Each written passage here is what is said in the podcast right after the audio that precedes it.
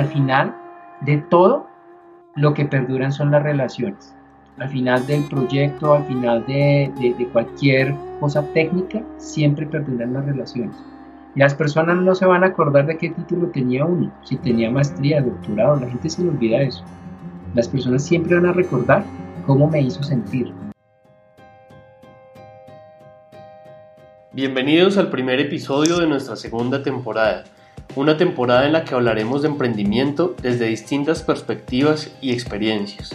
Estamos acá con el firme propósito de llevar una parte de nosotros a una audiencia que esperamos sea cada día mayor. Nos mueve el hecho de contar historias propias y de grandes expertos en cada uno de los temas que aquí trataremos, desde bibliotecas, archivos, emprendimiento, transformación digital, hasta consejos para la búsqueda de empleo.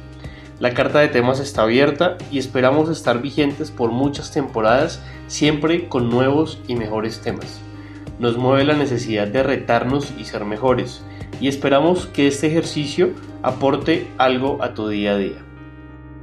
En el episodio de hoy contamos con un invitado muy especial, eh, es Iván Triana, colega, bibliotecólogo, eh, director de Biblioseo un emprendimiento social que está cambiando la vida de muchos niños y jóvenes de una zona emergente de Bogotá, eh, que es Ciudad Bolívar. Iván, bienvenido a este eh, episodio de Contacto Podcast. Gracias por acompañarnos hoy, obviamente, por tu tiempo. Eh, y pues cuéntanos un poco de, de ti. Hola, no, muchas gracias a ustedes por tenerme aquí, tenerme como invitado. Eh, me parece que es un espacio muy interesante. Bueno, yo como bibliotecólogo, mm, además de ello, pues soy un apasionado por, por el servicio, soy apasionado también por el tema, los temas relacionados con el emprendimiento, con el liderazgo y con la innovación, que son conceptos que he buscado la forma de traerlos a nuestra profesión que realmente hacen una gran diferencia y, siento yo que ahí eh, son herramientas que podemos utilizar para trascender en cada uno de nuestros proyectos. Iván, primero que todo, te damos las gracias por acompañarnos a, este episodio, que seguro estará cargado de muchas anécdotas y emociones.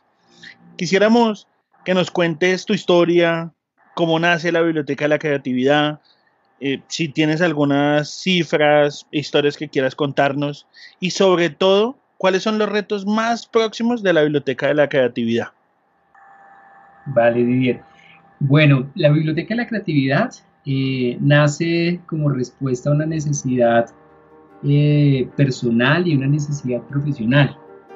Eh, desde el punto de vista profesional, cuando empecé a, a, pensar en la Biblioteca de la Creatividad, yo todavía estaba cursando mi pregrado, estaba en los últimos semestres y escuchaba sobre todo que habían muchas eh, ideas de que las bibliotecas realmente pues eh, deberían eh, en este caso repensarse, otros decían que definitivamente era el fin de las bibliotecas porque pues en esa época se estaba popularizando el uso de los smartphones, entonces las personas decían para qué, unos decían para qué tener las bibliotecas si ya las personas van a tener un mundo de información a la punta de sus dedos, otros decían que seguían muy vigentes que nunca, y otros hacían una crítica muy fuerte si realmente valía la pena invertir o no invertir en las bibliotecas. Y recuerdo mucho que en ese, en ese escenario me llenaba de muchas dudas porque decía, ¿será que yo estoy estudiando lo que realmente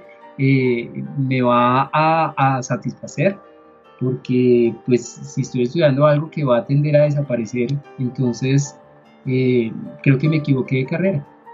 Y pues resulta que eh, frente a eso me di cuenta que había un punto muy importante que quizás eh, nosotros debíamos implementar y era cómo demostrar, porque esa era una conversación que estaba todo el tiempo, cómo demostrar desde las bibliotecas que hay un retorno de inversión y que no se ven como un gasto, sino que realmente es algo que en este caso eh, es beneficioso para la comunidad y que es necesario hacer.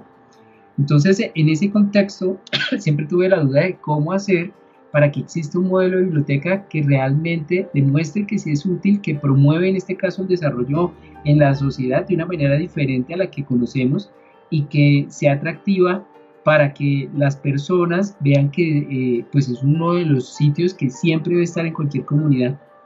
Entonces, en ese contexto, pues dije, bueno, vamos a crear eh, inicialmente una biblioteca, una biblioteca que en este caso eh, sea diferente, que pueda trascender en las vidas de las personas, que realmente eh, pues despierte el interés por la lectura y, le amplíe la creatividad y la, y la, y la mente pues a muchos de los niños de una comunidad que conocí, que realmente me conectó porque pues muchos de los niños que conocí en esta comunidad me reflejaban como yo era de infancia y ahí viene como la respuesta a esa necesidad personal de decir tengo que ser solución para una comunidad en la cual crecí que conozco que hay muchos sueños pero que muchas veces por falta de contar con un espacio seguro que podría ser la biblioteca eh, los niños terminan abandonando sus sueños sin ni siquiera intentarlo entonces con esa idea un poco como, como en mente empecé con, con, con, una biblioteca inicialmente tradicional, ¿sí?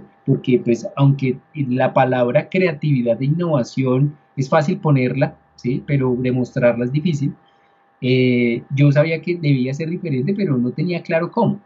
Entonces empecé así de, una manera muy básica y después en la medida que fui avanzando con el proyecto me di cuenta que eh, podía realmente hacer algo diferente en el sentido en que esto ya se volvió a mi proyecto de vida y no algo como hay que hacerlo porque eh, pues hay que hacer algo por la comunidad, sino que realmente encontré que ahí en nuestra profesión hay una, eh, por decirlo así, un poder muy grande que a veces no, no, no lo reconocemos o lo apropiamos del todo en ese poder de transformación y es triste en las conversaciones que muchas veces, veces tuve con mis colegas y era que eh, muchos llegaron a la carrera, a esta profesión porque pues les da una posibilidad de ubicarse laboralmente rápido, ¿sí? Y como pocos estudian esto, entonces la oferta de empleo era muy alta y pues sí, hay que reconocer lo que sí, sí, en ese momento estaba así, eh, pero era triste que únicamente llegáramos a esa carrera por esa necesidad y no ver que desde nuestra profesión podíamos hacer un cambio.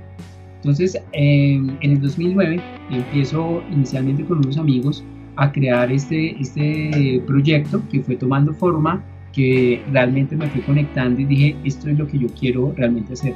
Anteriormente yo, eh, cuando empecé con este proyecto, trabajaba en gestión documental eh, y pues realmente era un tema que me gustaba, pero después encontré algo que me apasionaba y, y, realmente ahí encontré en la biblioteca que eso era lo que me quería dedicar eh, y, y bueno, ya después empecé a sentir que debía estar más en la biblioteca que quizás estar eh, cumpliendo mis funciones en el trabajo que tenía.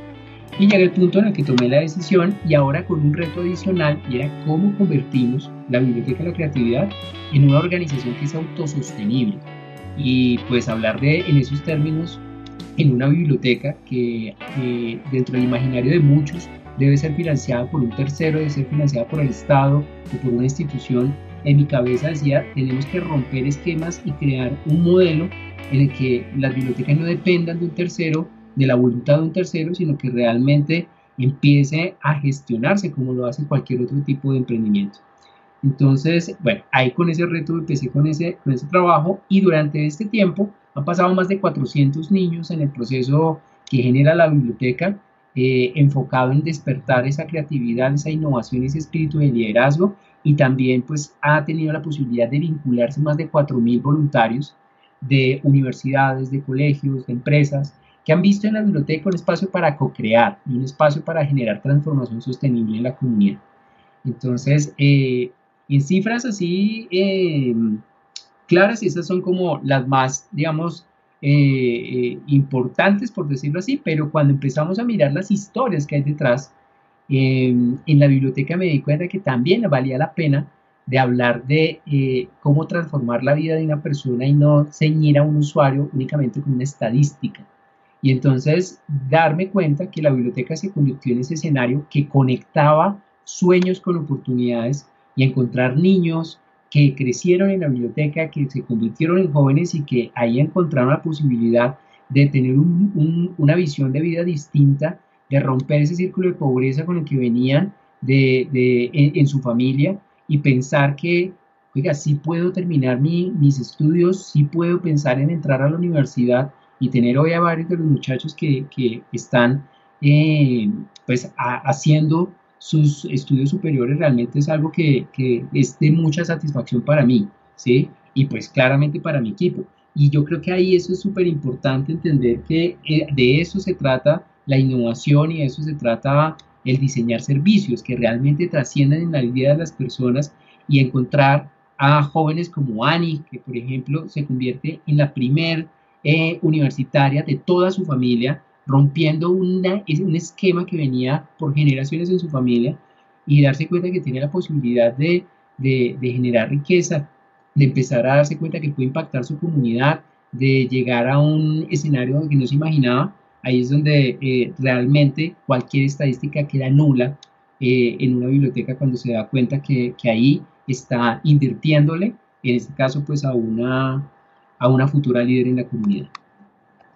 Iván, mira, nos has dado en pocos minutos un montón de información y yo sé que nuestros oyentes están con el deseo de saber más, porque es que has dicho temas súper claves, o sea, así como tu grupo, tu equipo se siente em, con mucho orgullo de lo que han hecho eh, y así como han impactado porque la biblioteca de Garo, ustedes lograron crear un proyecto que ha trascendido no solamente el espacio de Bogotá, sino que realmente en Colombia, yo creo que hasta en Latinoamérica ya empiezan a sonar y han generado impacto en la vida de las, de las familias y de las personas que, que ustedes trabajan, con las que ustedes trabajan.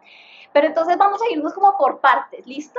Porque yo sé que aquí van a salir muchas preguntas, a todos nos genera emoción y debo decirte que en lo personal yo te admiro vi tu proceso de crecimiento, me acuerdo en aquella época que trabajabas con archivos y hoy ver el proceso de transformación y cómo eres referente y ejemplo para muchos de nosotros como, como colega, como emprendedor, como con temas de innovación y con impacto social, eh, para mí debo decirte que me genera todo un reconocimiento y admiración. Pero bueno, vamos por partes. ¿Qué es el emprendimiento social? Cuéntanos qué es eso. Pues mira, em, el emprendimiento social es la nueva forma en la que se hacen negocios, ¿sí? Em, sí, sí, pues este es un tema que yo he venido eh, trabajando y estudiando mucho, sobre todo porque es algo que enseñamos en la biblioteca. Eh, la forma en la que se están haciendo negocios hoy, que las personas son más conscientes, las organizaciones eh, son más conscientes, de los temas importantes que afectan a la humanidad, empiezan a aparecer tres aristas importantes y es cómo generar impacto positivo a nivel social, cómo generar impacto positivo a nivel ambiental y a nivel económico. Em, entonces cuando uno empieza a, a tener el concepto que es la nueva forma de hacer negocios, resulta que hablar de emprendimiento social se convierte en una redundancia porque el emprendimiento, el emprendimiento viene en este caso con la posibilidad de eh, solucionar y satisfacer una necesidad y una necesidad que existe en alguna comunidad o que existe en este caso en alguna eh, algún grupo, algún público objetivo y ya por el hecho de satisfacer ya se está generando un impacto social. Entonces, eh, pues eso precisamente es lo que hoy se debe pensar en un emprendimiento social cualquier tipo de emprendimiento que surge hoy necesita responder a esos retos importantes de la humanidad y, pues se ha vuelto uno de los grandes diferenciales y que es importante pues tenerlo siempre presente. No solamente estamos pensando en emprendimientos que solamente piensen en capturar valor, sino cómo agregar valor. Fantástico. ¿Y cuáles son esas características de una empresa social en temas de forma legal, eh, del apoyo al emprendedor, de la comunicación para lograr pues tener mm, difusión de la empresa. Cuéntanos cómo se sostiene un emprendimiento social. Vale, pues mira, ahí hay una, una, mm, una metodología, por decirlo de esa, de esa manera, en la que varias empresas que nacieron seguramente con un enfoque netamente comercial han tenido que migrar y hoy se habla de un sistema B, ¿sí? en el que se habla de empresas de triple impacto. En estas empresas de triple impacto lo que se busca es que se mantenga un equilibrio en cuanto a mis servicios, mis productos, cómo van a generar un equilibrio entre lo social, lo ambiental y lo económico.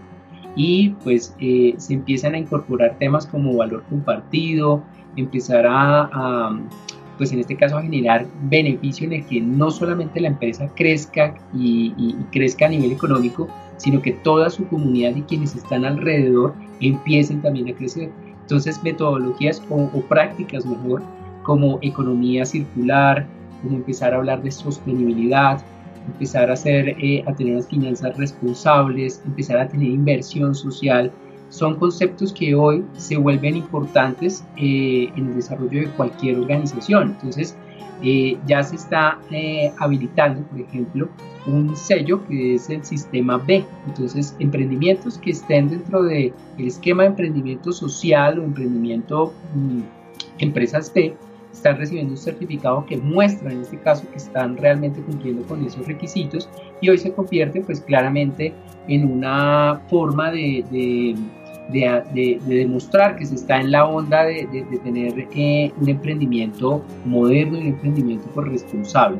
Entonces, em, ¿cómo se sostiene? Se sostiene como cualquier tipo de empresa, se debe tener un modelo de negocio, se debe tener claro cuáles son sus fuentes de ingreso, cuáles son sus actividades clave y sobre todo cuál es su propuesta de valor.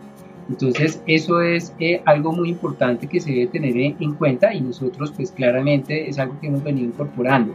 La, la forma, la, la, digamos, la, la figura jurídica, eh, la, razón, la razón social, pues es algo que ya depende desde los fundadores cómo lo, lo vayan a organizar. Eh, puede ser desde una SAS, puede ser en este caso desde una organización, una fundación, una entidad sin ánimo de lucro, pero que siempre tenga claramente que, que eh, tenga esa, ese triple impacto. Entonces, pues es algo supremamente importante, no por ser, nosotros en nuestro caso somos eh, una entidad sin ánimo de lucro, pero no por ser entidad sin ánimo de lucro no debemos tener nosotros un modelo de negocio, porque aunque no estemos buscando generar eh, utilidad, estamos buscando generar riqueza, ¿sí? Y entre más riqueza tengamos nosotros, pues mayor inversión vamos a tener en, las, en la sociedad. Entonces, eh, estamos sin ánimo de lucro como también sin ánimo de pérdida. Entonces, tiene que llegar a un punto de equilibrio que lo mínimo que debemos nosotros apuntarle es que no tengamos pérdidas. De lo contrario, va a ser un emprendimiento que va a pasar, en este caso, a la historia que se va a terminar eh, cerrando, fracasando. Y claro, ahí acabas de tocar un temazo, porque es que el que hace empresa, pues lo que busca es que sea rentable. Para eso es un empresario. Y pues aparte de asociarlo con temas de biblioteca y bueno, ya nos has explicado de emprendimiento social, pero al principio nos contabas también que muchos archivistas y bibliotecólogos han escogido la carrera porque era una opción que podía entrar rápidamente en un mercado laboral. Y cuando tú optas por irte por, una, em, por un emprendimiento social y hacerlo crecer, pues uno se pregunta, bueno, ¿y si se vive de hacer empresa con enfoque social? Em, sí, sí se vive siempre y cuando ah, se cumpla con un requisito importante.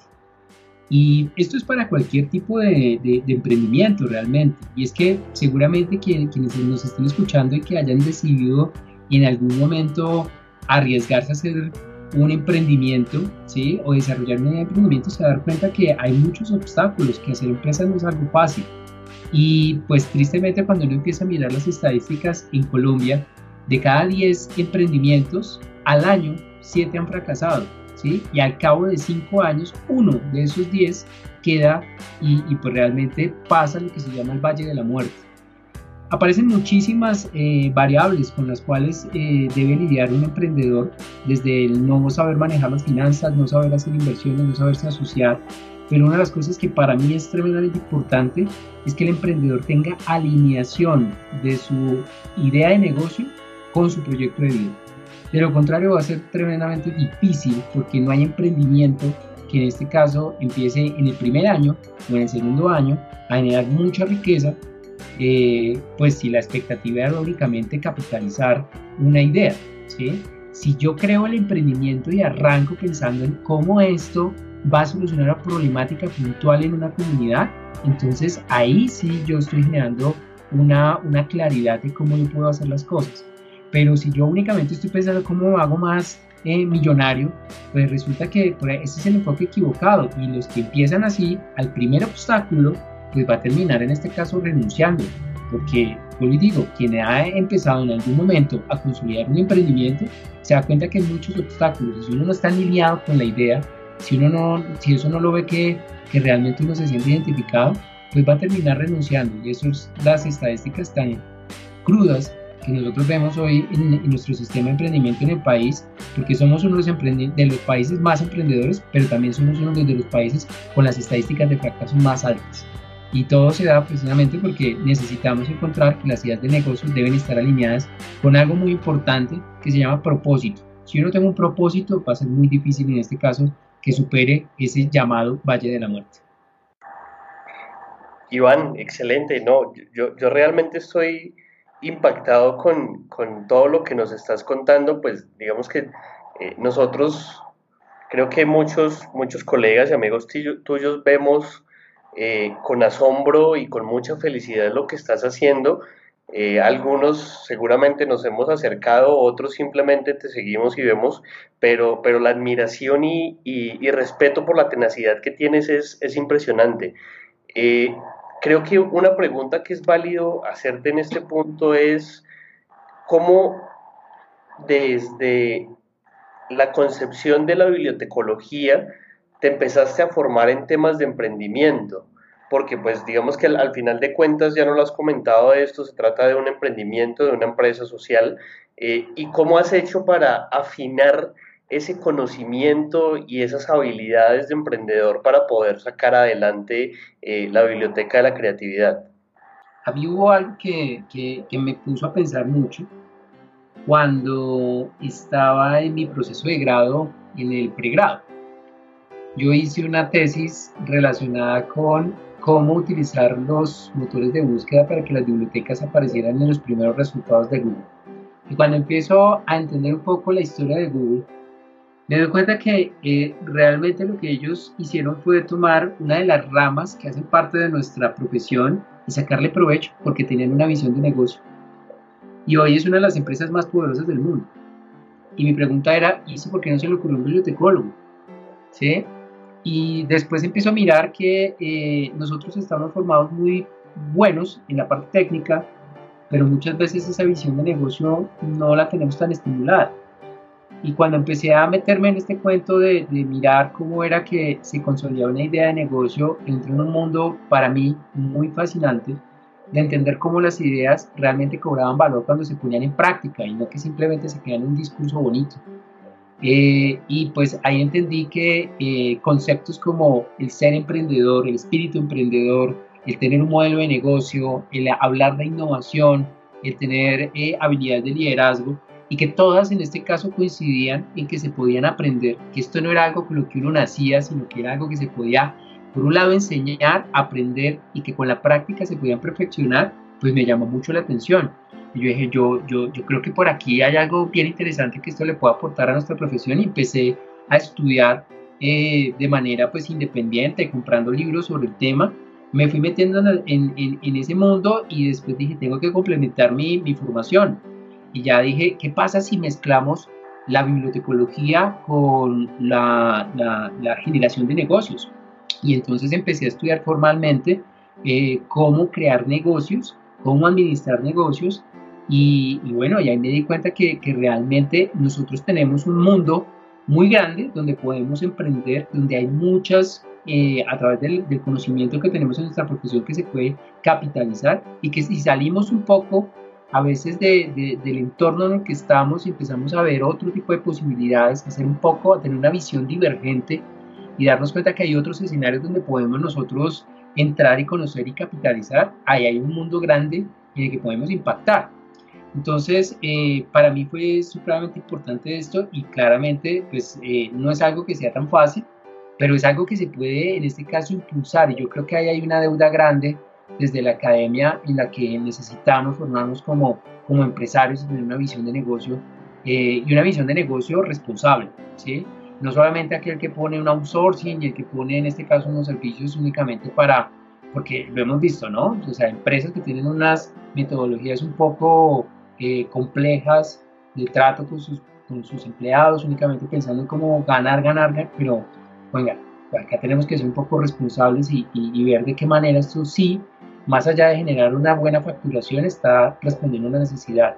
Entonces yo creo que esa visión de negocio necesitamos complementarla y, y claramente ver posibilidades. Y para mí lo que me inspiró fue darme cuenta que otros sí habían visto una, un modelo de negocio en lo que nosotros hacemos. Y eso también me pasó a mí cuando ahora estoy viendo los espacios de coworking. ¿sí? Entonces veo WeWork y digo, oiga, esto es una biblioteca.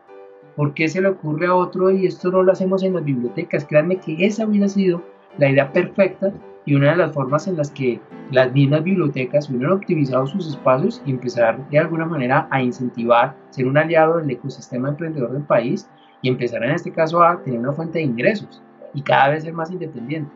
Pero pues seguramente hay muchas otras que podemos aprovechar y otras muchas ideas que podemos en este caso tener. Seguro que sí, Iván, eso es, eso es muy cierto. Creo que son muchas las, las, las opciones y posibilidades de negocio que, que no hemos explorado y que otras personas, otros profesionales con visión de negocio eh, eh, las identifican y obviamente las capturan y las, las, movilizan. Quería preguntarte, eh, Iván, por, por la experiencia que te ha generado la Biblioteca de la Creatividad, ¿cuáles son como esas lecciones aprendidas que hasta el momento te han quedado? Obviamente lo bueno, lo no tan bueno y seguramente habrá una que otra cosa mala que nos puedas contar en todo este ejercicio que, que has adelantado de, de, emprendimiento social y sostenible.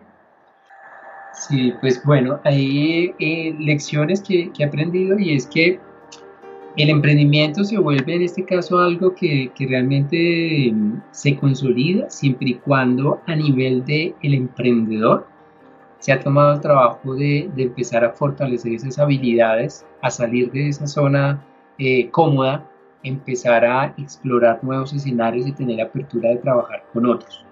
Lo digo porque pues yo lo aprendí eh, estrellándome en la vida real. ¿sí? Yo tenía en mi imaginario, eh, como fui educado desde lo teórico y como pues lo veía que la empresa en la que trabajaba funcionaba, pues detrás de todo ese esfuerzo seguramente quien creó esta empresa tiene toda una, una lista de victorias y de, y de fracasos.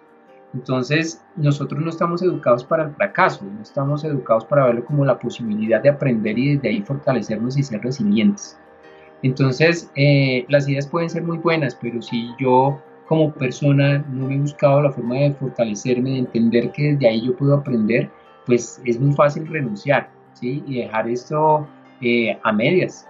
Y como, como pasa, nosotros yo creo que somos una, una profesión, bueno, hablándolo directamente de nuestra profesión, pero pues esto pasa a nivel general.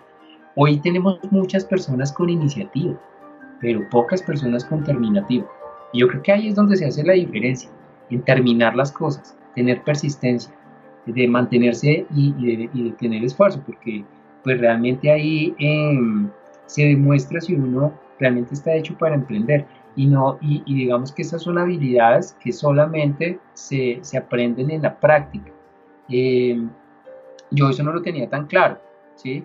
Eh, y pues ahí empecé a hacer un fortalecimiento muy grande desde, desde mi capacidad de liderazgo, de, darme cuenta que cuál era mi manera de, ver las cosas, cuál era proceso creativo, de empezar a entender cómo relacionarme con otros, cómo aprender a, a vender una idea, que créanme que eso fue algo que que a mí me, me, me costó muchísimo aprender eh, cómo eh, dirigirme hacia las personas, cómo hablar en términos en los que cualquier persona pudiese entender de qué se trataba la biblioteca. Entonces, pues eso fue algo, algo que, que, realmente eh, me generó a mí muchos aprendizajes. Y pues ahí no hay que desconocer que el sentirse conectado con lo que para uno es importante, esas emociones que uno le acompaña, saberlas canalizar, saberlas gestionar, eh, es algo que eh, realmente se aprende, que es necesario, porque de lo contrario pues va a tener uno muchísimas dificultades en el camino y yo lo tuve que aprender con muchos fracasos y muchas cosas. También el tema de, de entender que hay distintas visiones del mundo y que eso también es válido. Entonces, personas que ven las cosas de una manera diferente, que no comparten quizás las creencias que uno tiene, eh, y empezar a trabajar desde la diversidad. Entonces, empezar a trabajar con otras miradas, con otros tipos de áreas de conocimiento es eh, algo que, necesitamos entender. Y pues, como lo digo, también tuve muchísimos fracasos donde no, vendí bien la idea, donde quizás teniendo la oportunidad eh, transmití de pronto muy poco de lo que realmente hacía y si me lo hubiera hecho hubiera logrado inversión, hubiera tenido concreta, había podido concretar algún inversionista y pues eh, ver que otros pudieron capitalizar y yo no, pues es un sentimiento ahí muy fuerte, pero pues bueno, al final lo que le queda a uno es saber que se cayó, levantarse, sacudirse y seguir adelante. Eh, igual que digo, eso suena muy fácil, pero pues detrás y, mantenerse uno es supremamente complicado. Entonces, pues para mí ese ha sido como uno de los grandes aprendizajes una de las cosas que, que, yo creo que se lo deben a uno advertir. Las cosas no van a salir siempre como uno la tiene planeada. Por más que el documento se lo puedan avalar, va a avalar cualquier eh, persona académica, eh, realmente cuando lo pone en práctica dista de la realidad. Bueno, hasta el momento ha estado lleno de muchas experiencias. Iván nos ha contado toda su trayectoria, por qué llegó hasta acá. Ahora queremos que nos cuentes un poquito, nos contabas que eres archivista y bibliotecólogo. Desde tu opinión y tus, digamos, de tu experiencia, ¿cómo está la formación de profesionales de la información y los archivos en términos de emprendimiento y sobre todo de emprendimiento social? ¿Vale la pena este tipo de iniciativas? En lo personal, en lo profesional, en lo social, en lo económico, ¿qué nos cuentas al respecto? Ah, la respuesta es sí, sí, absoluto. O sea, necesitamos en este caso sentirnos, sobre todo algo que, que, que, he venido pues hablando, sobre todo pues con las personas que tengo la posibilidad de tener una conversación y es, eh, necesitamos conectarnos con nuestra vocación, ¿sí? Eh, y esa vocación que pueda trascender más allá del beneficio propio. Y, y, esta carrera y esta profesión que tenemos eh, tiene una gran responsabilidad social. Eh, y que no solamente estamos hablando de un beneficio individual, ¿sí? Como yo mejoro mis condiciones de vida, eso se van a dar por el simple resultado de hacer las cosas bien, ¿sí? Yo, por ejemplo, hablo de cómo nos convertimos en este caso en bibliotecarios que dejen huella. Y esto claramente aplica para los archivistas. Si hacemos nuestro trabajo de una manera responsable, de una manera en la que sabemos que eh, nuestro eh, labor tiene un impacto, yo creo que ahí eh, hacemos una gran diferencia. Entonces, eh, no estoy hablando que, únicamente es crear un emprendimiento y ser seguramente el fundador de, alguna organización, no.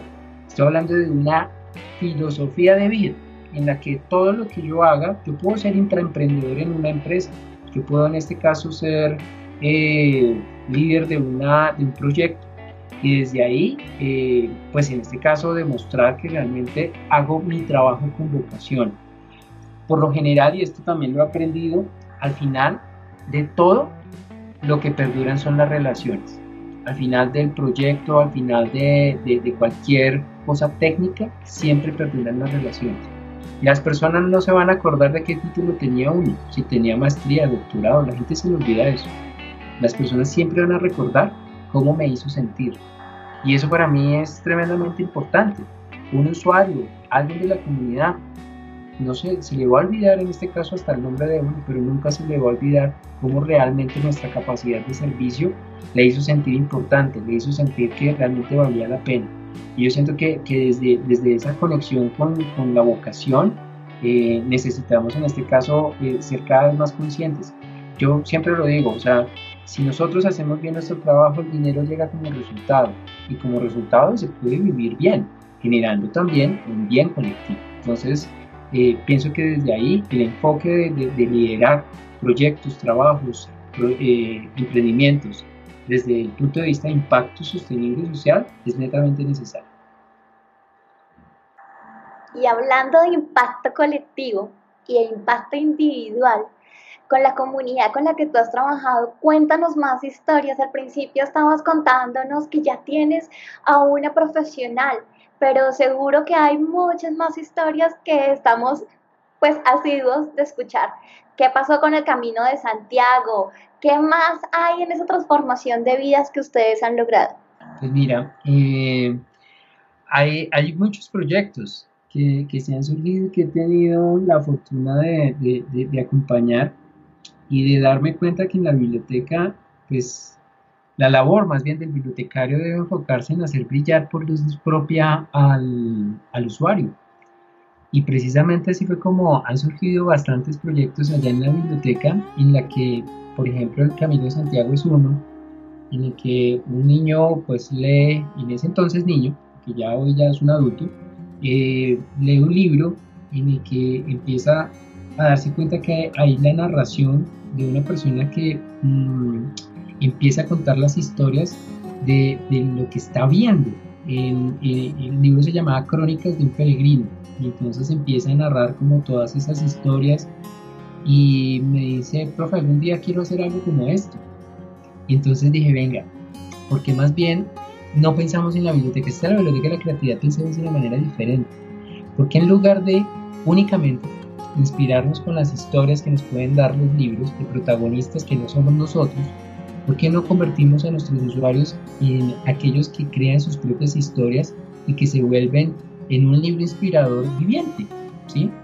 Y entonces con eso lo que le dije a Mateo es, usted se, se anima a hacer algo así, que supere sus límites.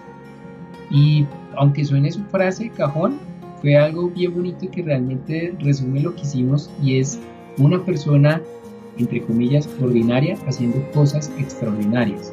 Y es una persona que nace en una comunidad que aparentemente ya está predestinado a cumplir como con una serie de condiciones. Eh, empieza a liderar un proyecto en la que se conecta con otros y logran en este caso entender que hacer realidad un sueño no es fácil, pero tampoco es imposible y que el lugar donde uno nace tampoco determina dónde uno puede llegar.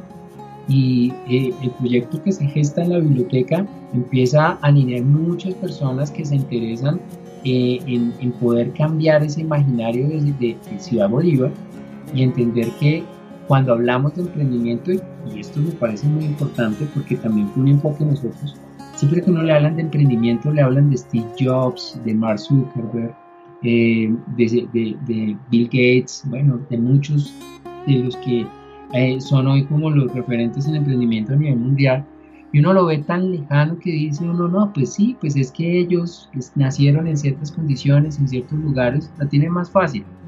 Y yo dije, no, pero creo que hay que hablar de emprendimiento, de lo que realmente pasa acá a la vuelta de la esquina, y que esto es algo que realmente se puede aprender y que es algo que yo puedo hacer.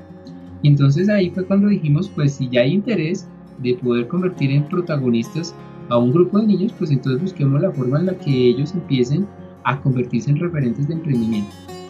Empezaron a, tuvieron que entender que debían modificar su capacidad, en este caso financiera, porque ellos mismos tenían que reunir el dinero, además su eh, físico, porque tenían que entrenarse, eran 800 kilómetros que debíamos recorrer del Camino de Santiago, desde el límite de Francia, España, hasta Santiago de Compostela, 800 kilómetros en bicicleta, y además de eso tenían que modificar su capacidad mental de ver las cosas.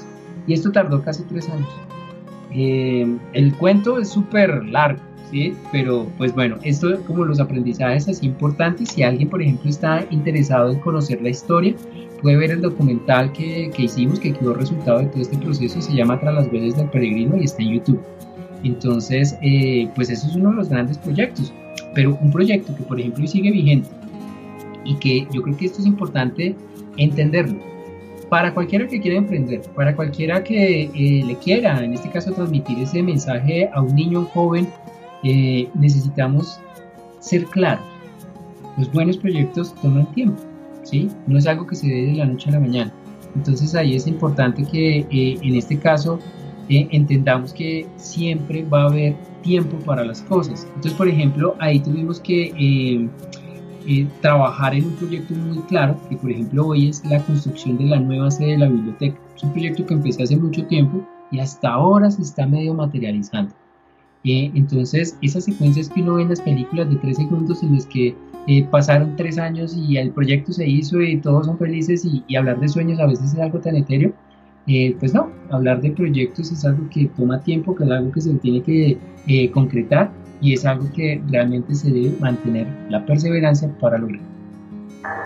Hay, hay una pregunta, Iván, que me parece súper clave después de escuchar todo esto que nos has comentado y es, eh, ¿tú por qué crees que la cantidad de emprendimientos sociales termina siendo al final tan, tan baja? Yo, yo lo que pienso es que por ejemplo, ahora, pues a raíz de la, de la pandemia, creo que esto va a cambiar mucho. ¿Sí? Yo siento que eh, va a haber una parte en la que las personas vamos a ser cada vez más conscientes. En los momentos más difíciles que estábamos, eh, saca también lo mejor y lo peor de las personas, ¿no? Y esto también nos empieza a generar más conscientes y pues eh, nos empieza a, dar una invitación muy clara de, oiga, las cosas no están tan bien como yo esperaba, o también debo asumir mi responsabilidad y no esperar en este caso que un tercero solucione los problemas, yo también puedo ser parte de la solución. Entonces va a haber, yo creo, una, una explosión muy grande de iniciativas con varias personas que he podido hablar. Eh, tienen esa intención de poder crear una organización social y de poder generar impacto. Lo que pasa es que todavía nos hace falta educarnos para el tema. A veces tenemos una expectativa que trabajar con comunidades es algo donde siempre van a ser abrazos y besos y debo confesar que eso no es así. O sea, yo creo que eh, es por el contrario, uno se va a encontrar con muchas adversidades, sobre todo pues enfrentarse a ese, a ese sistema de creencias de las personas en las que eh, pues quieren que, pues lo digo así porque me pasa mucho y ese es el problema que yo quiero eh, solucionar, y es cómo logramos erradicar esa pobreza mental de las personas. Y en este caso es esperar que un tercero me satisfaga mis necesidades. Entonces yo tengo que esperar que llegue la fecha especial para que me den un regalo, me den un mercado. Y, me impresionó realmente mucho, muchas personas que eh, siendo responsables de, su propia economía, de, de, estar pensando únicamente en el día a día y no tener una visión de futuro, pues lo llevó a una situación compleja ahora en la pandemia. Y entonces esperar poniendo un trapo rojo en la fachada para esperar que el gobierno llegara y les llegara con un mercado o alguien más les llegara y decía, no, pero esto, esto realmente hay algo que estamos haciendo mal. Necesitamos en este caso que las personas tengan una visión de futuro. Si una persona tiene una visión de futuro, eh, su manera de, administrar sus propios recursos, de, de verse diferente, pues ahí eh, eh, su calidad de vida y la, la, forma en la que aporta a la comunidad es distinta. Entonces, pues ahí yo creo que siendo más conscientes, va a haber un disparo, en este caso, de, de, apoyo y de, y de, impulsar iniciativas sociales. En momentos sí tenemos una gran, gran eh, deficiencia. Emprender socialmente no es ir a dar regalos. Emprender socialmente no es ir a dar mercados. Eso más bien se convierte en un problema y siempre lo diré, una persona que piense que está haciendo un gran, un gran favor o está creyendo que está haciendo una gran obra únicamente y que hago esa diferencia. Claramente hay situaciones en las que se necesita, pero cuando yo acostumbro a las personas siempre a regalarles, pues lo que va a terminar pasando es que voy a alimentar un cáncer llamado dependencia al asistencialismo. Y cuando un niño crece, esperando que otro lo regale, así mismo va a ser de adulto y siempre va a ser un espectador en lugar de un protagonista.